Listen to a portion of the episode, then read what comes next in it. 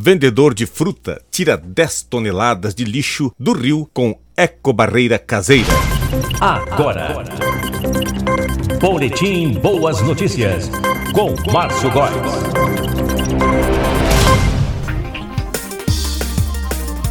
Hoje é 19 de janeiro de 2021. No ar, Boletim Boas Notícias. E uma ótima notícia no dia de hoje é o aniversário da Martinha, a nossa maninha da Rádio Paraíso Online.com Parabéns, Martinha. Muitos e muitos anos de vida, mais 250 anos de vida, mais ou menos. E que você continue brilhando na Rádio Paraíso Online, que o seu programa faça cada vez mais sucesso. Gratidão a Deus pelo dom da vida da Martinha nesse 19 de janeiro. O Boletim Boas Notícias tem o apoio do Grupo Góis de Comunicação.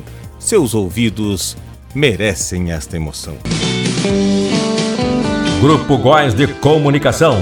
Especialista em produção de áudio, comerciais de rua, spot para rádio e web rádio. Serviço de locução e produção de áudio em geral. Faça seu orçamento pelo WhatsApp 49999 38 51 89. Grupo Góes de Comunicação. Seus ouvidos merecem esta emoção. De acordo com o site www.wall.com.br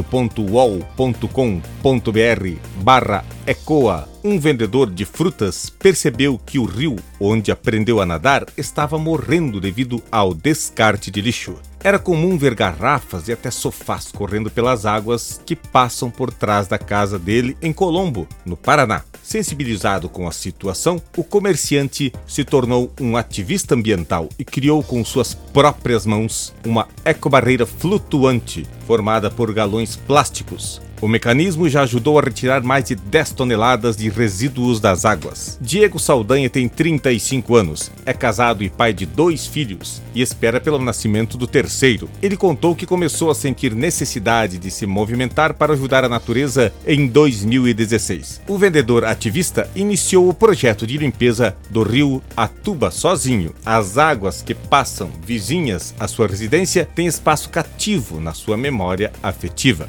Diego arregaçou as mangas e projetou sua própria ecobarreira. Depois de pesquisar materiais que poderiam ajudar na contenção do lixo, chegou à conclusão de que seria muito caro para sua realidade financeira. Foi aí que teve a ideia de adaptar um equipamento e criar uma ecobarreira caseira. Ele investiu cerca de mil reais para dar início à operação. Atualmente, o equipamento tem 12 metros de comprimento e 12 blocos feitos com cano PVC e metal. O dispositivo tem um funcionamento simples, mas eficaz, garante Diego. Tudo que desce flutuando pelo rio é parado pela barreira e depois recolhido por ele. Vamos propagar as boas notícias. Que tal uma ideia dessa no nosso querido Rio do Peixe, que corta caçador. Boletim Boas Notícias volta a qualquer momento aqui na sua web rádio. Ouça, por favor, o nosso podcast no Spotify. Procura lá na busca do Spotify canal da Gratidão Eterno Despertar, e você poderá ouvir estas e outras boas notícias, bem como conteúdo de espiritualidade. Até mais. Você ouviu Boletim Boas Notícias com Márcio Góes.